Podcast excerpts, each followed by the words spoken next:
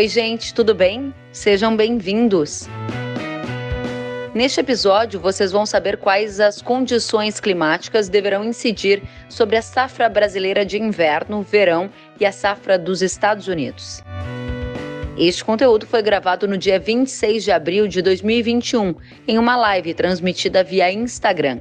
Se você gostar, compartilhe nas suas redes sociais.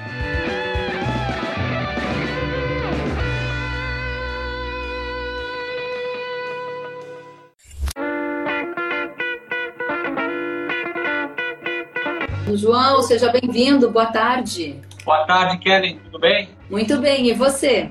Tudo jóia. Audiência especialíssima aqui para te ouvir, para ouvir o Celso. Afinal de contas, esse é o tema mais preocupante do momento. Muita gente falando de chuva e está faltando, muita gente preocupada com a safra dos Estados Unidos. Então, primeiramente, quero te agradecer pela oportunidade de abrirmos a semana e você estando aqui para dividir os conteúdos conosco. Legal, vai ser um prazer, Kelly. É um assunto que de fato chama muita atenção de todo mundo, né?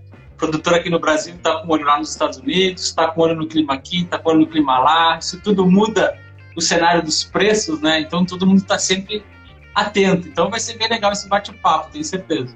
Que bom, muito obrigada, João. Primeira e mais frequente pergunta que eu tenho aqui: como vai ficar o tempo para o Brasil durante a safra de milho? Conta pra gente, João. Então, é, as notícias elas não são muito animadoras agora para a safrinha, né? A gente veio um problema muito grande, né? Já na primeira safra, então o agricultor brasileiro teve que encontrar diversos desafios na safra verão e agora os desafios seguem para a safrinha. Qual é o problema que já está identificando nos modelos climáticos? Né? Eles já vinham indicando uma tendência de secar o clima, de secar o tempo, de ter um corte das chuvas. Desde uns dois meses atrás, mais ou menos, a gente já vinha vislumbrando né, na Clima Tempo, passando para os nossos clientes essa, essa perspectiva de que abril já começaria a ver um corte. Na nossa avaliação, Kelly, os amigos que nos acompanham, esse corte começaria em abril e se estenderia por praticamente toda a safrinha. Né? Agora, falando, por exemplo, do interior de São Paulo, Mato Grosso do Sul, Paraná, que mesmo né, com o avançar do outono ainda são regiões que recebem chuvas, a gente já vinha vislumbrando esse cenário e de fato é o que está acontecendo. Né? Tem várias pessoas, a gente acompanha, né? pessoal no Paraná, no interior de São Paulo, Mato Grosso do Sul, tem áreas há mais de 30 dias sem receber chuva. Então você tem ali as lavouras de milho com folhas enrolando. Inclusive já tem é, agências né, que estão tá começando a trabalhar com uma redução né, do volume de produção previsto. E o mercado, né, que eu sei que você gosta muito do, da economia, né, o mercado ele já está começando a precificar isso aí, inclusive, né, você vai poder comentar depois. Mas em termos de previsão, a tendência é, é o seguinte, ó, pela avaliação, claro, da Clima Tempo, depois o Celso, se conseguir entrar, ele vai conseguir contribuir para a discussão. A gente visualiza um cenário assim, ó, de chuvas abaixo da média, especialmente ali do sudoeste goiano, Triângulo Mineiro, sul de Minas para baixo. Então é o que eu chamo de área de conteúdos que eu gravo de centro-sul.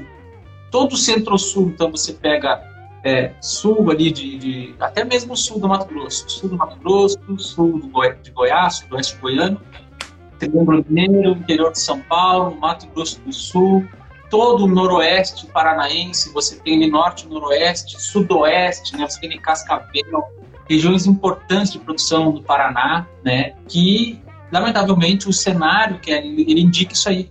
São precipitações em torno mais ou menos de 50% abaixo da média para os períodos.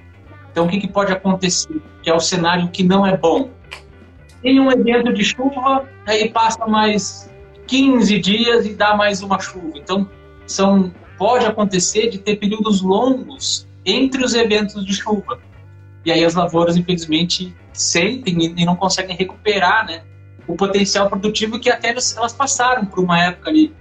A, a, a lavoura de milho, né, os materiais, dentro da fenologia dela, né, você tem um período de oito semanas, que são as semanas que definem produtividade. Uhum. Né, você tem os eventos biológicos ali que vão definir, né? Tamanho da espiga, é, número de fileiras na espiga. Então, isso tudo passou por um período que até tinha chuva. O problema é a sequência. Então, não tem crescimento, não tem para desenvolvimento maior, né? Então, grandes desafios querem aí para o nosso amigo. Eu estou bastante é, preocupada já para início de conversa e como jornalista eu fico muito atenta àquelas frases que são ainda mais impactantes e você disse, me corrija João se eu estiver errado, você disse a previsão para o milho é um, chuva abaixo da média do sudoeste goiano para baixo, ou seja, pega o core ali da região produtora de milho, segunda safra no Brasil, e segundo que você disse que a previsão é de chuvas 50% abaixo da média histórica para o período. 50% é algo bastante significativo, que pode de fato não deixar o milho expressar o seu potencial produtivo. O que, que leva a essa conjuntura de tempo tão seco? O que está acontecendo, hein, João? Então, a gente está agora num período de bastante é, indefinição, do ponto de vista climático, inclusive. Nós vínhamos sobre um cenário de laninha, né, e a laninha tem os efeitos dali mais ou menos conhecidos, com irregularidade de precipitação, especialmente no centro-sul, mas havia condições de oceano que estavam favorecendo, e mesmo em condição de laninha, a gente teve alguns eventos de chuva. Chuvas até mesmo recorrentes.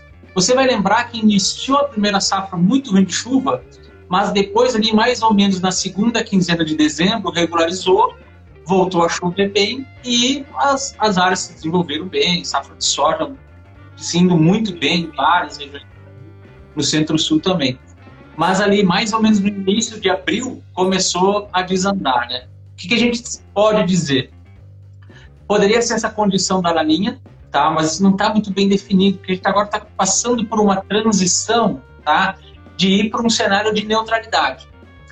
Nesse momento de transição, o que, que, acontece? O clima global ele fica muito mais suscetível a outros parâmetros, outras variações, como temperaturas do oceano, oceano Atlântico, oceano Pacífico, aqui na costa da América do Sul.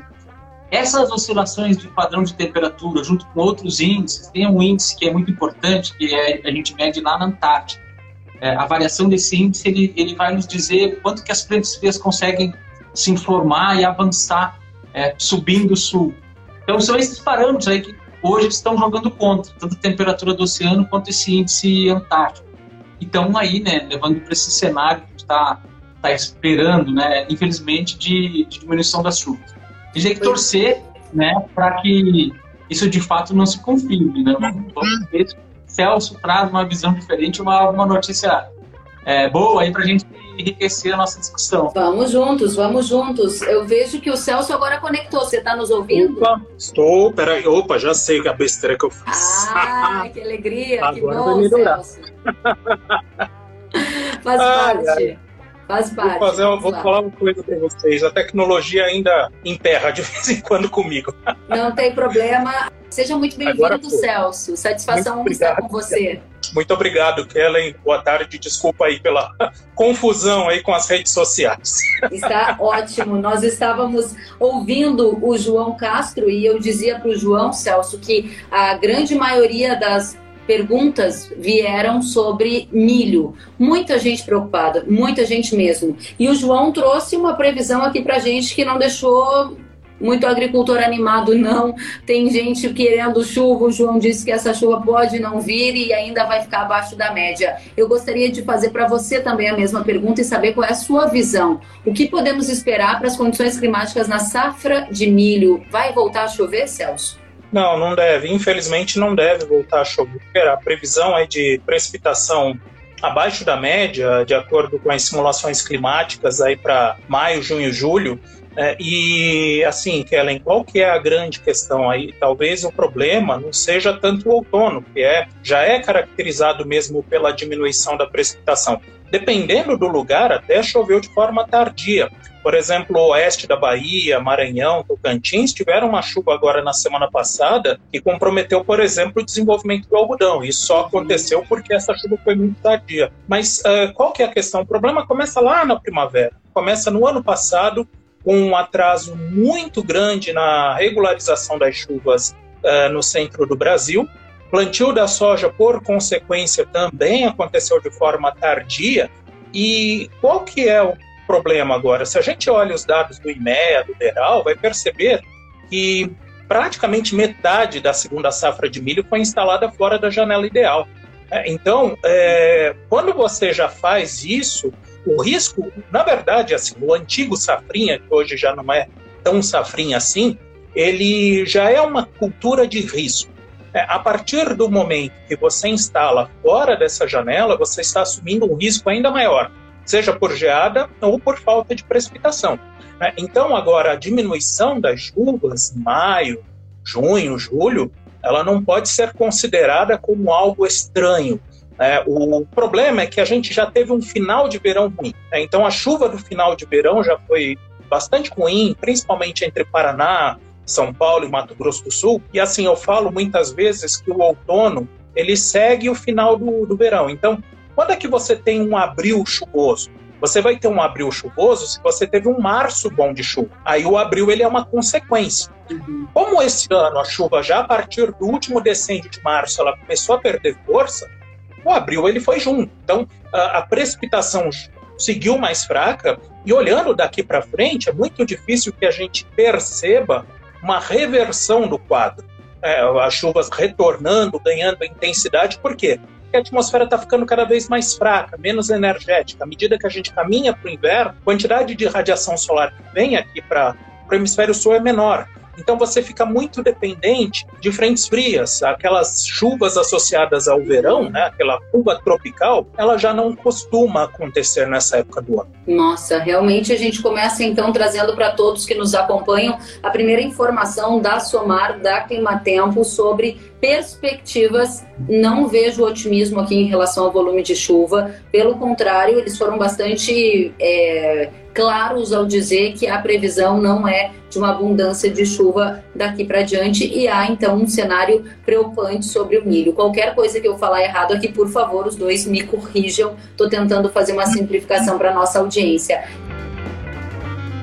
Quero trazer perguntas o evangelista Bruno Dias perguntou como fica o tempo para safra de milho. Vocês acabaram de responder. O Emerson Zancanaro, ele está em Mato Grosso e ele, direto de Nova Mutum, ele disse: 40% das áreas de Nova Mutum ainda estão em estágio vegetativo. Como vão ficar as chuvas de maio? E também quero aproveitar e já trazer mais algumas perguntas que são do Paraná. O Amisael Santos pergunta se existe risco de geada para o Paraná e o milho segunda safra. O Alexandro diz que está muito seco em Campo Mourão, no Paraná. E o Maicon Milani diz como é que vão ficar as chuvas para o norte do Paraná. Resumindo, João, Mato Grosso e Paraná. Paraná tem risco de geada? Mato Grosso vai receber chuva? Então, agora começa a ter os eventos de, de frio mais intensos. Né? Agora, para o final dessa semana, está é, tá previsto já uma incursão de massa de ar frio que em alguns pontos mais de baixada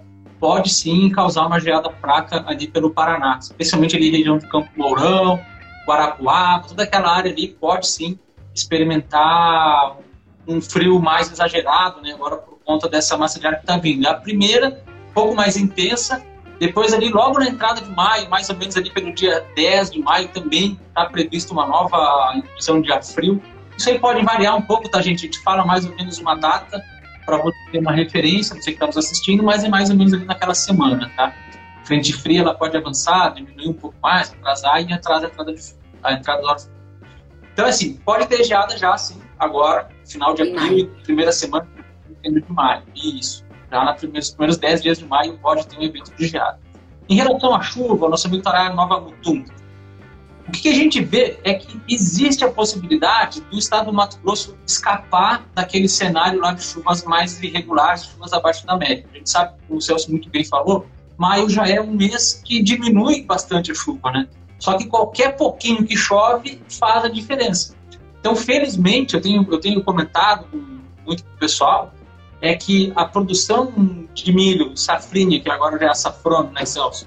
Ela, o que vai segurar o que vai segurar a safra de milho, na minha concepção, é justamente Mato Grosso, Tocantins, algumas áreas ali. Uhum. Porque, como eu falei, do centro-sul para baixo ali, né, cortando do sul do Mato Grosso descendo, a situação tende a ficar complicada. Mas o Mato Grosso lá, Nova Mutum, eixo da 163, existe sim a tendência do mês de maio ser com precipitações dentro da normalidade, que é muito positivo. Muito bem, obrigada, João. Quero trazer aqui a participação da nossa audiência. O José Krug disse que no Pará, em Santana do Araguaia, está sendo o melhor ano para o Safrinha. Ontem choveu mais de 50 milímetros. Que bom, Josi. Fico muito feliz de saber que aí nessa região tem chuva. Agora, aqui o Crevelaro só não disse para a gente, Crevelaro, de onde você está falando. Ele disse que na, na, área dele, em fevereiro, chove em média 300 milímetros, milímetros e este ano choveu só 47. Diz para a gente, Crevelaro, de onde você está assistindo a live. E o Fred disse: será que essas previsões de chuvas abaixo da média também valem para o Vale do Paranapanema? A Safrinha está sofrendo bastante. Celso, para você, risco de geada, chuvas em Mato Grosso e se em São Paulo vai ter chuva abaixo da média também.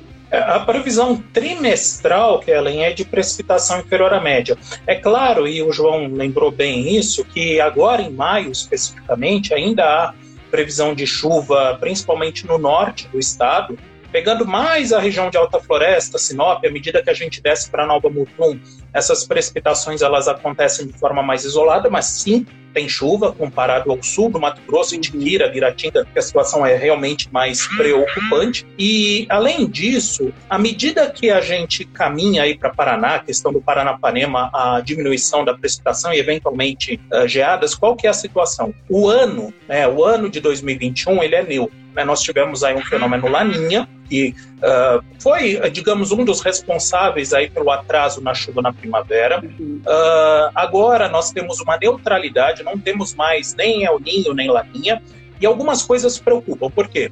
Quando a gente olha a questão de geada, tem alguns estudos para café, né, que são mais antigos, ah, principalmente para café do Paraná, que mostram o seguinte: que você tem maior risco de geada em anos neutros com baixa atividade solar, ou seja, o Sol tem sua atividade máxima e mínima a cada 11 anos e atualmente ele está numa baixa, é, então isso aumenta o risco de geada. E tem uma outra coisa também, que é a própria temperatura do Oceano Pacífico, ela está, ela está neutra, vamos dizer assim, mas um pouquinho mais quente, a tendência é que ela fique um pouquinho mais alta do que o normal perto, perto da costa da América do Sul. O fato é que essa água quente aí, ela pode dar justamente a energia que a onda de frio precisa para avançar pelo, pelo centro e sul do Brasil.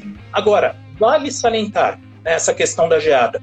O problema, de novo, não vai ser talvez a geada em si, mas vai ser o plantio tardio. É, isso vai fazer com que o ciclo ele fique numa, num estágio vulnerável uh, numa época que já não deveria, ele já deveria estar em processo de colheita.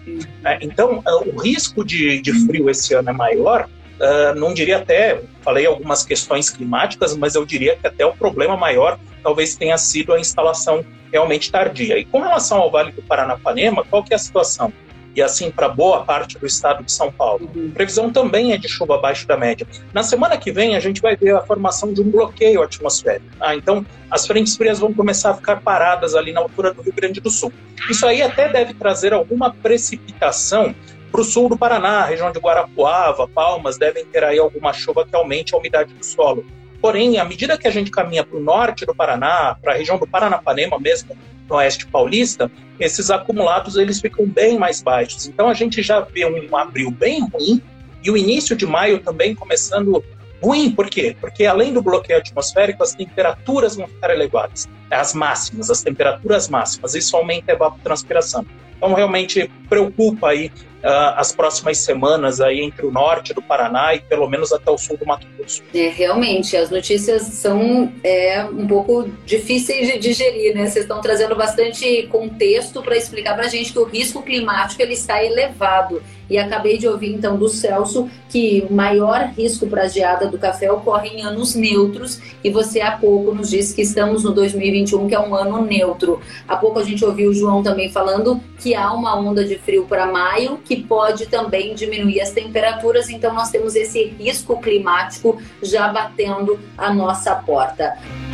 João, quero perguntar para você é uma questão que o Celso acabou antecipando e que também veio da nossa audiência, as perguntas sobre 2021 e 22. Laninha, Ninho ou neutralidade? A pergunta é do Ildemar Butke, que está conosco, perguntando como vai ser a safra de verão no Rio Grande do Sul, terá influência de algum desses fenômenos? E a Luciane Agazi disse, a tendência é Laninha ou El Ninho? Precisamos já pensar nas cultivares que vamos comprar. O que, que você nos diz, João? É, muito boa pergunta, as duas perguntas, né? Essa preocupação É, é até um sonho que a gente sempre tem, né, Celso? Que o pessoal, o produtor, esteja sempre planejando a safra, sempre um olhar lá na frente. Para o insumo, boa parte do insumo ele já tem, mas o nosso ouvinte aí foi no ponto certo, que é a escolha da cultivar, a escolha do material genético. O que, que a gente tem? A gente saiu da laninha, está numa condição de neutralidade. O centro-americano ele indica que a gente vai se manter pelo menos até o início da primavera nessa condição de neutralidade. E existe uma tendência, aqui vai ter uma discussão interessante agora, hein, Celso? Existe uma tendência de seguir a neutralidade. Olha só a conclusão, ok? Porque está meio que nos 50%. O modelo que a gente analisa de longo prazo é probabilístico. Ele está botando ali que é 50% de, de laninha, 50% de neutro. Então, o que, que pode acontecer, salvo uma, outra avaliação diferente do Celso? A gente pode entrar as próximas safras de novo com uma laninha, mas a gente pode entrar com a condição de neutralidade também. E aí é que está o ponto-chave. Esse planejamento que a nossa ouvinte falou, de já tomar uma decisão, eu acredito que o mais prudente vai ser ela aguardar pelo menos até ali o final de maio, junho, que daí a gente já vai conseguir ter uma visão um pouco mais clara. Mas nesse momento, que a gente fala, né, né a gente analisa modelos, né, simulações numéricas, e elas estão indicando justamente esse cenário de neutralidade. Uhum. Justamente nessas transições é que os modelos eles dão uma, uma bugada, eles não sabem muito bem para que lado eles vão, tem essa questão que o Celso começou, comentou dos balanços de energia, então os modelos ainda, eles ainda estão é, numa fase de indefinição, não sabem para que lado pega. E a gente que interpreta essas informações, né, a gente acaba ficando também nesse cenário. Existe, então, finalizando, a condição de neutralidade, 50%, mas também, igualmente, de mais ou menos 50% para a condição de laninha. Então, 21, por enquanto, 22. Isso, para o início da safra verão 21, 22. Muito bem. Celso, qual é a sua visão? 21, 22. Você já disse que estamos neutros, né? uma neutralidade climática, nem laninha, nem El Ninho neste atual momento. Mas o que você prevê para o segundo semestre e para a temporada da safra de verão? O João já deu uma dica muito boa. A gente não tem El Ninho. Tá? Então, por que, que eu digo isso? Porque a safra passada, principalmente de milho no Rio Grande do Sul, ela foi muito ruim, tá? impactada pela estiagem. E, de fato, existe hoje essa dúvida entre a manutenção da neutralidade ou retorno do laninha. Alguns artigos acadêmicos, eles mostram que quando a gente passa por um laninha forte, e aí eu não vou entrar no mérito da intensidade do fenômeno, da uh, consequência dele para a atmosfera. Eu vou entrar no mérito da intensidade na, na, no oceano. De fato, nós tivemos um laninha mais intenso. Uh, o laninha ele é um fenômeno que ele pega no pé e vai longe. Tá? Então ele costuma é, persistir por mais tempo. O que, que, eu quero dizer? É que nos anos de 2008 e 2011, quando nós tivemos também é, laninhas fortes, é, tivemos um breve período de neutralidade e posteriormente o Laninha retornou no segundo semestre, no final do ano, de forma mais fraca. E alguns artigos acadêmicos estão trabalhando com essa hipótese uh, de termos aí um resfriamento aí no decorrer do ano, poderia trazer novamente o Laninha. Então, nesse aspecto, o que, que eu recomendo aí para o internauta? Cautela. Cautela em que, em que situação? De provavelmente alternância das condições de tempo, ou seja, infelizmente vai ter chuva alternada com período seco, isso é bem comum quando você tem um fenômeno fraco ou uma neutralidade. Não dá para contar com chuva forte, persistente, é claro, um mês ou outro mais chuvoso, mas não é possível contar com chuva forte persistente, já que não há uma expectativa de termos o aquecimento do, Pacífico por um período uh, prolongado. E uh, a outra questão é que chama a atenção por enquanto, é claro que as previsões são alongadas, mas é interessante que elas mantêm a ideia de precipitações inferiores à média, não apenas agora maio, junho, julho, mas quando a gente olha agosto, setembro, outubro. Então, pelo menos aí até meados da primavera, de uma forma geral, o que a gente vê é uma atmosfera como se fosse um laninha, não é exatamente um laninha. E aí, aliás, vale salientar isso, não espero, pelo menos, uh, a seca prolongada que a gente viu na primavera passada, é bem provável que tenhamos aí um pouco mais de alternância para o milho, mas uh, de uma forma geral a atmosfera ela vai ficar meio com cara é, do Laninha, pelo menos até outubro. Outra coisa importante também é um ano, por outro lado, bom para trigo. É claro que tem que se tomar cuidado com geadas tardias. Isso pode acontecer, já aconteceu no ano passado, em setembro. Deixa eu só Mas, te fazer uma pergunta sobre isso, que é a pergunta aqui da Vanessa, inclusive. Ela pergunta se para o Rio Grande do Sul tem previsão de frio tardio. E ela diz que Sim. ela está de olho nas produções da viticultura, que sofre com esse frio. Obrigada, Vanessa. O que, que você nos diz, Celso? É, não, é, tem. O risco é justamente por conta dessa neutralidade com viés frio Tá? Então o risco existe. Tá? Então no ano passado já tivemos frio tardio e esse ano não podemos descartar. Mas tirando essa questão, né, pensando em culturas de inverno, uh, é um ano interessante para culturas de inverno e com cautela aí para as culturas de primavera, eventualmente verão de 2022. Gente, vamos então para alguma boa notícia, né? Porque eu estou vendo só risco climático acentuado, ou a escassez de chuva, principalmente do centro para o sul. Sim, o pessoal de Mato Grosso, o pessoal ali do Mato Piba, já vimos algumas comemorações aqui. O Manuel Santos está dizendo que no oeste do Paraná se tem chuva para os próximos dias, porque ele está mais de 30 dias sem chuva e as lavouras do milho estão sofrendo muito. Manuel, João, e o Celso nos disseram que as previsões não são muito boas para esta região, certo? Celso, João? É, sim. Bom. A expectativa é justamente de chuva fraca, não é muito forte, realmente. É uma pena. Manuel, obrigada pela colocação. E aí, quando eu digo, vamos tentar ver se a gente encontra uma notícia boa e a gente não torce para perda de ninguém, mas a gente quer saber como essas condições que vocês estão colocando de neutralidade em 21 e um viés que pode virar um laninha em 2022 para a safra dos Estados Unidos. A pergunta é do Lucas An. Ele pergunta: como vai ficar o tempo nos Estados Unidos? João, conta pra gente. As previsões. Primeiro vamos falar do ritmo de plantio lá, né? Eu tô com uma colinha aqui, vocês me perdoem de eu não ficar olhando diretamente para vocês. Por favor. Tô com um mapa aqui, de, eu tô com um mapa do, do, ritmo de plantio lá da safra de, de milho Estados Unidos. E tem diversas regiões aqui, a gente vê claramente, diversas regiões com um ritmo de plantio, inclusive acima da média. Mas existem algumas regiões, por exemplo, que os estados de Minnesota, Iowa, Missouri, Kansas, Nebraska, que estão com um ritmo mais lento, né, em relação à média aí do ritmo de plantio deles. Isso aí tem acontecido um pouco por conta das condições mais de frio, são estados que estão mais ao norte, né, então, a condição de frio, o solo ainda frio tem diminuído o ritmo de plantio, embora a gente saiba que lá eles têm uma condição é, técnica, técnica né, de maquinário para cobrir grandes áreas em curto espaço de tempo. Uma janela muito curta, eles conseguem plantar uma área muito grande. Mas o fato é que está um pouco atrasado em algumas regiões e algumas outras com um ritmo um pouco mais acelerado.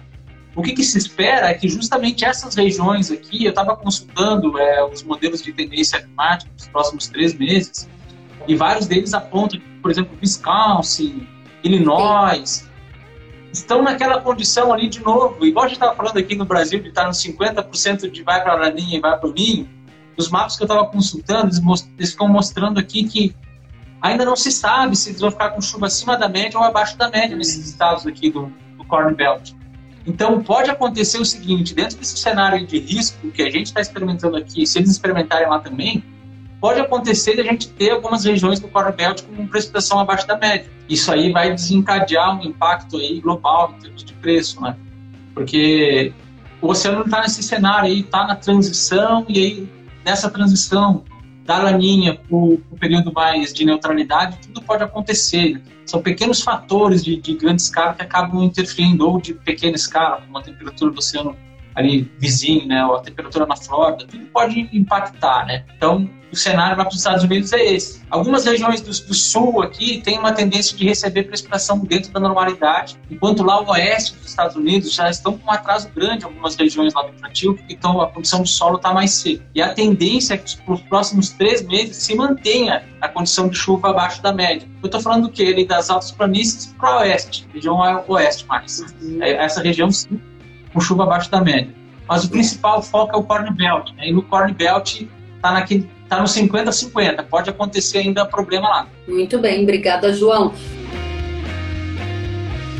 Pergunta do Murilo Lissaraca. Ele pergunta, Celso, há risco de seca para a safra dos Estados Unidos? Olha, é algo para a gente monitorar aí no meio do ano, tá? Porque uh, apesar dos números, realmente o João tem toda a razão, os números eles de uma forma geral estão melhores do que no ano passado. Tem algumas uh, situações que a gente precisa monitorar. Primeiro, está uh, acontecendo agora e já houve aumento de preço dos commodities por conta disso, é o frio tardio. É, embora não exista uma correlação clara, é, por exemplo, nos artigos acadêmicos, mas é natural em anos de laninha nós termos um alongamento do frio uh, no início do plantio. Aliás, as janelas de plantio nos Estados Unidos elas vêm diminuindo nesses últimos anos. O abril tem sido sempre muito complicado, tirando um ano ou outro, mas tem sido sempre muito complicado por conta do frio. É, e esse ano talvez um pouco pior, em função das geadas registradas da semana passada, teve ainda neve, isso sem contar a Europa. Né? A gente está tendo uma quebra grande, por exemplo, em beterraba, açúcar de beterraba na França, em função do frio tardio. Enfim, uh, o fato é que o que vem me chamando a atenção é que Agora, para os próximos dias, há uma expectativa de chuva mais frequente. É bem verdade, o João tem toda a razão, que a capacidade de plantio dos Estados Unidos é muito grande, então uh, existem algumas janelas, algumas poucas janelas previstas para maio, e isso pode fazer com que uh, o plantio aconteça mais rapidamente nos Estados Unidos. Mas uh, lá na frente, né, em julho, em agosto, uh, as simulações mostram alguns bolsões de tempo seco. Então, eu não diria, eu não diria ainda que a safra norte-americana ela vai ser ruim por conta do início ruim. Não é o caso. Tá? Existem muitos anos que começam ruins e terminam bons mas é, eu ficaria atento ao preço uh, externo, porque existem dois momentos que a, a, o preço é mais alto. É justamente agora no plantio, essa dificuldade da instalação, algumas ondas de frio, enfim, condição climática desfavorável, o primeiro ponto. E o segundo ponto é lá na frente, né, justamente em julho, uh, quando você tem florada e enchimento de grão. E aí, com essa expectativa, sim, tá, de alguns bolsões de tempo seco, Uh, aí é aquela história, aí a gente pensa pelo mercado, pela especulação de mercado. Eventualmente, isso pode não dar problema, é um grande problema, mas você sim pode ter uma oportunidade né, de venda uh, lá na frente em julho, em função dessas especulações que acontecem em Chicago. Muito bem. Obrigada, Celso. O Irã, produtor, está dizendo que as informações estão muito tops. O Márcio Macielara também está aplaudindo. O Wagner Rocha, da mesma maneira. E eu tenho uma participação aqui vinda de Mato Grosso do Sul. A Rosemary está dizendo o seguinte. Kellen, pensando mais à frente, como vamos ficar para o próximo plantio? As chuvas voltam para minha região de Itaquiraí, Mato Grosso do Sul, porque no plantio do ano passado já plantamos a soja tarde. João, essa é uma pergunta que eu também recebi de mais gente da nossa audiência, que é justamente sobre as chuvas. Quando as chuvas voltam, o Cleiton RS também pergunta qual a previsão para início de chuva em 2021. O Vanderlei também pergunta. Conta para gente. Então, agora, agora a gente vai chegar num ponto de divergência aqui com o Celso. Algumas análises que a gente vem fazendo na Climatempo, claro, isso aqui tem que usar com muita parcimônia, muita cautela, né? Mas é, o início, agora a transição ali, agosto, setembro, o que a gente tem observado nas atualizações dos modelos é uma tendência, por exemplo, do Mato Grosso do Sul, oeste de São Paulo, começar a receber um pouco mais de chuva, especialmente em setembro o que eu tenho falado muito, é, e quem está nos acompanhando, é da gente usar sempre muita cautela, por conta, de novo, aquilo, reforçar. É, tá na transição da laninha para o neutro, os modelos eles meio que dão uma bugada, eles não sabem para que lado vão, então a gente tem que usar com bastante cuidado a informação. Mas o que, que a gente tem de indicativo é uma tendência aqui, pelo menos no primeiro momento, de termos chuvas um pouco acima da média especialmente de Mato Grosso do Sul, oeste de São Paulo. Mas o Celso destacou muito bem um detalhe, e aqui vem, vale de novo destaque. Geralmente, né, nos últimos anos, gente vem acompanhando, tem a laninha mais ou menos intensa, aí tem um período de neutralidade, e não é, a maioria das vezes, volta a laninha de novo. Voltando a laninha, esse cenário que eu estou apontando, ele, ele perde porque esse cenário que a gente está vendo agora para a condição de agora, está projetando uma nova laninha. Então, é muito complicado ser meteorologista agora em Celso, porque é um momento de transição, gente tem que ter sempre muito cuidado com o que a gente vai recomendar, o pessoal não tomar decisões erradas. Eu estou dizendo, vamos analisar com calma, mas para ter aquele fiozinho de esperança, né, é, que são só notícias ruins, existe sim a possibilidade de setembro ter um início já das chuvas e não ser tão ruim como no ano passado. Então vamos, tanto, vamos usar né? dessa forma. Muito vamos usar bem. dessa forma. Existe a possibilidade de não ser tão ruim igual do ano passado. Muito bem, obrigada, João. Tem mais gente aqui elogiando. O Honorato Juninho disse informações muito importantes, parabéns pelo trabalho. E o Cadu Silva pergunta: e a região do Mato Piba tem grande influência do El e Laninha? Como será, Celso, na sua opinião, quando as chuvas vão voltar de maneira mais regular? E para quais regiões elas vão chegar antes, em quais e como será para Mato Piba? Uh, olha só, esse ano o que a gente viu foi a influência do Laninha, embora uh, muitas vezes no Mato Piba não é necessário, ou melhor, uh, apenas o Laninha não ajuda. É, você precisa ter a temperatura também do Oceano Atlântico ajudando. E nesse ano, a gente viu em algumas áreas, principalmente no Vale do São Francisco, a chuva não sendo tão intensa e muitos uh, produtores questionando: poxa, mas é laninha e esse ano a chuva foi irregular. Uh, então, o Nordeste, ele, infelizmente, ele é dependente de dois fatores, né? tanto o Pacífico como o Atlântico. Então, Pacífico ajuda, mas o Atlântico também tem que ajudar. E nesse ano, infelizmente, uh, não tivemos a ajuda do Atlântico, ele não foi tão quente. É isso que era necessário, que tivesse temperaturas mais altas. Mas começando aí as especulações para o próximo ano, claro que a gente vai monitorar, mas primeiro ponto, não ter El Ninho, tá? Então, hoje há uma dúvida no final do ano, ah, vai ter neutralidade ou vai ter laninha, mas ninguém fala por enquanto de El Ninho. Ótimo, uhum. isso é bom, isso já não atrapalha essa questão da, das chuvas do, do Mato Piba. Uh, o outro ponto, e aí realmente a previsibilidade é menor, é a questão do Atlântico. Então, existe um fenômeno chamado dipolo do Atlântico. O que, que significa isso? Simplesmente o Atlântico acima da linha do Equador ele precisa ficar mais frio do que o, o Atlântico perto da costa uh, do Brasil, da, perto da costa do Nordeste. Isso ajuda a trazer as chuvas que acontecem ali, principalmente entre fevereiro e abril. Né? Primeiramente, você tem as chuvas de outubro, novembro e dezembro associadas à chegada de frentes frias, e isso deve ajudar. A partir de novembro, acreditamos sim que essas chuvas devem começar a aparecer no Mato Piba, porém tem essa questão aí do primeiro semestre, enfim, do, do primeiro quadrimestre uh, de 2022, onde ainda há uma dependência uh, de sabermos aí como é que vai ser a temperatura do Atlântico. Mas eu diria assim, pelo menos não atrapalha. A expectativa é pelo menos que a gente comece com as precipitações próximas mais ou menos da data correta para a instalação das culturas de primavera e verão. Muito bem, muito obrigada. É, aqui nós temos o Fred dizendo boas informações, não é exatamente o que a gente queria ouvir diz ele, mas faz parte do nosso negócio. De fato, o cenário parece bastante desafiador, com base em tudo que vocês nos disseram.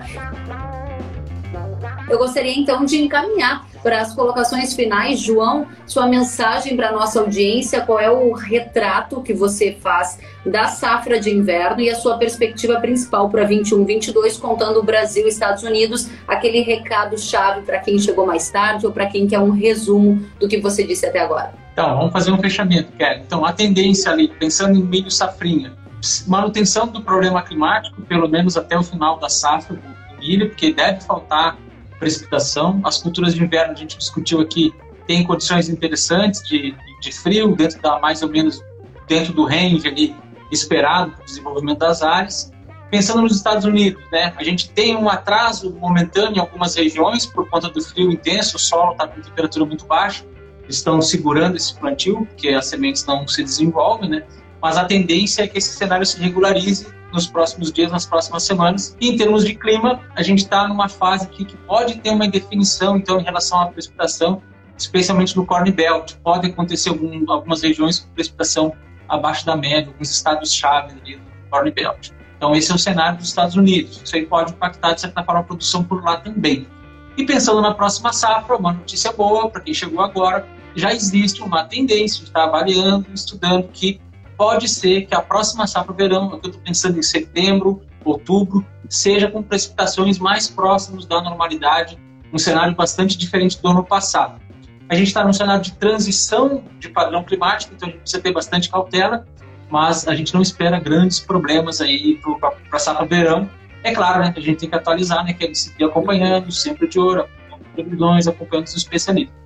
Muito bem, obrigada, João, pelo resumo muito bom. O Wagner Rocha está dizendo muito top, Kellen. Coloca depois alguém para falar do consumo de commodities chinês. Vamos trazer sim, Wagner. Obrigada. O Ildefonso Alzec está dizendo: sem chuva no Paraná, o milho dispara. E assim por diante, muita gente, o Jonas Hanks. Isso significa que podemos planejar o início do plantio 21-22 para final de setembro fazendo aqui uma provocação para você, Celso. Gostaria também das suas considerações finais sobre safra de inverno, expectativas para verão e safra dos Estados Unidos. Bom, Kellen, para a safra de inverno, as condições são melhores para o centro e sul do Brasil. Normalmente, em anos de laninha, neutralidade ou esse viés frio aí do Pacífico, isso ajuda. Tá? É, a, único, a única cautela aí, recomendação é cuidado com o frio tardio em setembro, mas tirando isso, de uma forma geral, as culturas de inverno funcionam uh, bem uh, na região sul. Uh, com relação ao milho safrinha, de novo, eu digo até que o problema talvez não seja tanto o clima, mas seja a instalação tardia, mas as previsões mostram realmente precipitação abaixo da média, risco de geada, né, mas é mais pela questão justamente da, do, do, alongamento do ciclo do que eventualmente a entrada de uma onda de frio precoce. Uh, ah, para o ano que vem, pro ano que vem não, para a primavera, sim, concordo. Acho que a chuva não atrasa tanto. Tiveram lugares, principalmente aqui no estado de São Paulo, Mato Grosso do Sul, onde a chuva foi voltar com força mesmo somente em dezembro. É, é difícil imaginar que tenhamos aí no, no, nesse segundo semestre um atraso tão grande assim da precipitação aqui no sudeste e centro-oeste do país. Uh, e com relação aos Estados Unidos, é aquela situação. O produtor ele precisa ficar atento aos, à precificação, à questão do mercado, porque uh, existem dois momentos onde o mercado oscila bastante, que é justamente no plantio e lá na frente em julho, durante enchimento de grão e florada. Existem alguns riscos ah, embora isso não signifique obrigatoriamente uma grande quebra ainda da safra americana. Ah, mas ah, existem oportunidades aí para os próximos meses em função dessas dificuldades. Então, está frio agora, está tendo dificuldade para plantio, ah, lá na frente existe o risco de seca, não obrigatoriamente de novo. Ah, isso vai provocar uma grande quebra, mas sem dúvida alguma faz com que o mercado oscile e há sim oportunidades aí para se aproveitar. Celso João, quero agradecer demais uh, o privilégio de ouvi-los, de começar a semana com vocês. A nossa audiência esteve aqui conectadíssima o tempo inteiro, enviaram várias perguntas, muita gente elogiando e agradecendo. Assim como disse o Fred, as notícias não são as melhores, pelo menos na expectativa em relação às chuvas, os riscos climáticos fazem parte do negócio, mas é sempre bom a gente ouvir diferentes especialistas para tentar tomar uma decisão, ainda que faça uma gestão desse risco que faz parte do negócio agro, né? O Júnior Garcia está dizendo parabéns pelas lives, estão muito boas. Obrigada, Júnior. O Harley também está dizendo muito bom o posicionamento de ambos. Márcio Marcielara, muito obrigada pela sua mensagem mensagem também. O Júnior, o Nandinho, tá todo mundo aplaudindo, agradecendo vocês. Mais uma vez, obrigada, Celso, obrigada, João, parabéns pelo trabalho. Se cuidem e a gente fica à disposição até uma próxima oportunidade.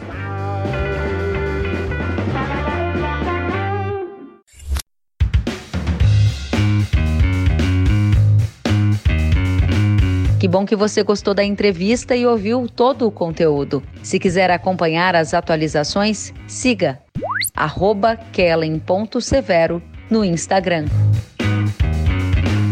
Até a próxima!